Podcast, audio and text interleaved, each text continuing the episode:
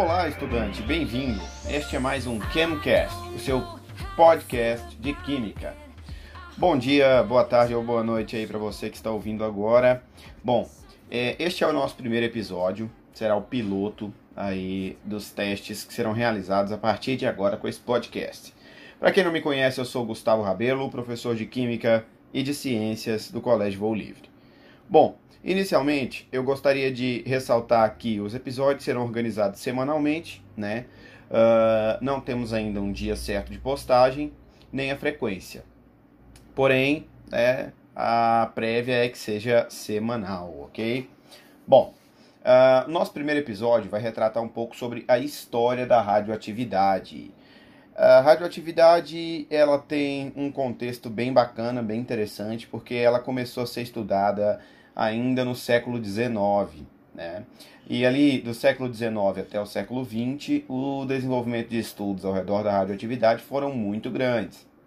Temos aí estudiosos famosos como Antoine Henri Becquerel, nós temos também o Rottingen, nós temos o casal Maria e Pierre Curie, que são também figuras importantíssimas. Inclusive, nós ressaltamos aí também a presença da mulher, né, com Marie Curie, que descobriu, dentre outras coisas, dois dos elementos radioativos da tabela periódica, que foram o rádio e o polônio.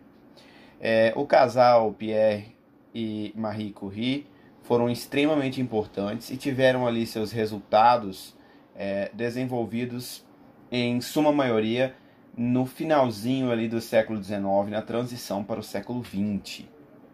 Dentre várias coisas que eles fizeram, entre vários estudos, houve aí a, a descoberta do elemento mais radioativo da tabela periódica, que levou o nome, como eu bem ressaltei anteriormente, de rádio. Foram tirados da Peckblenda. Peckblenda era um minério que havia na época que era rico em urânio. É, e além disso, é, também havia outros elementos radioativos, mas eles não faziam ideia de quais. Eles apenas mediam, e através das medidas nas ferramentas utilizadas, eles detectavam a presença de radiação muito semelhante à do urânio. Só que, além dessa radiação, havia também outro tipo de radiação que chamava a atenção. Era uma radiação muito forte. E essa radiação que chamava a atenção deles é, eles começaram a estudar. E aí, a partir de então, mineraram essa blenda no objetivo de encontrar o motivador dessa radiação tão alta. Depois de algum tempo de estudos, eles começaram ali a descobrir a presença de um elemento radioativo diferente do urânio, que também tinha uma radioatividade não tão pesada. Então, Marie, em homenagem ao seu país, a Polônia, deu o nome de polônio para este elemento químico.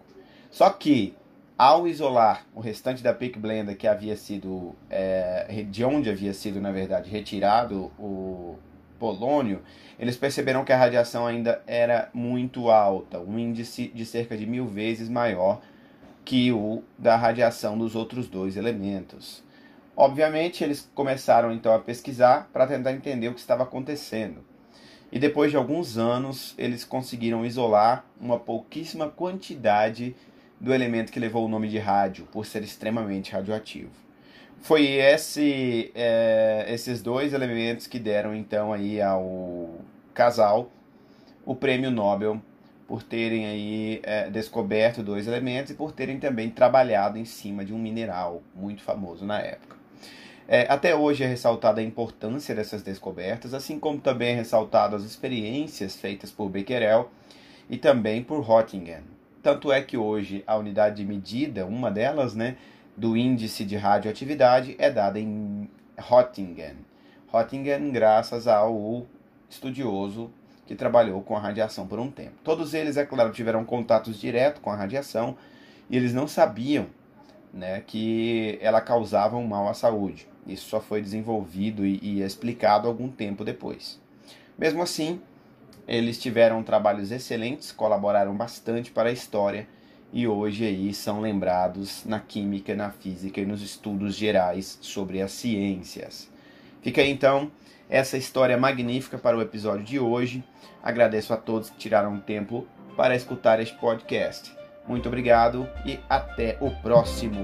Um abraço, valeu!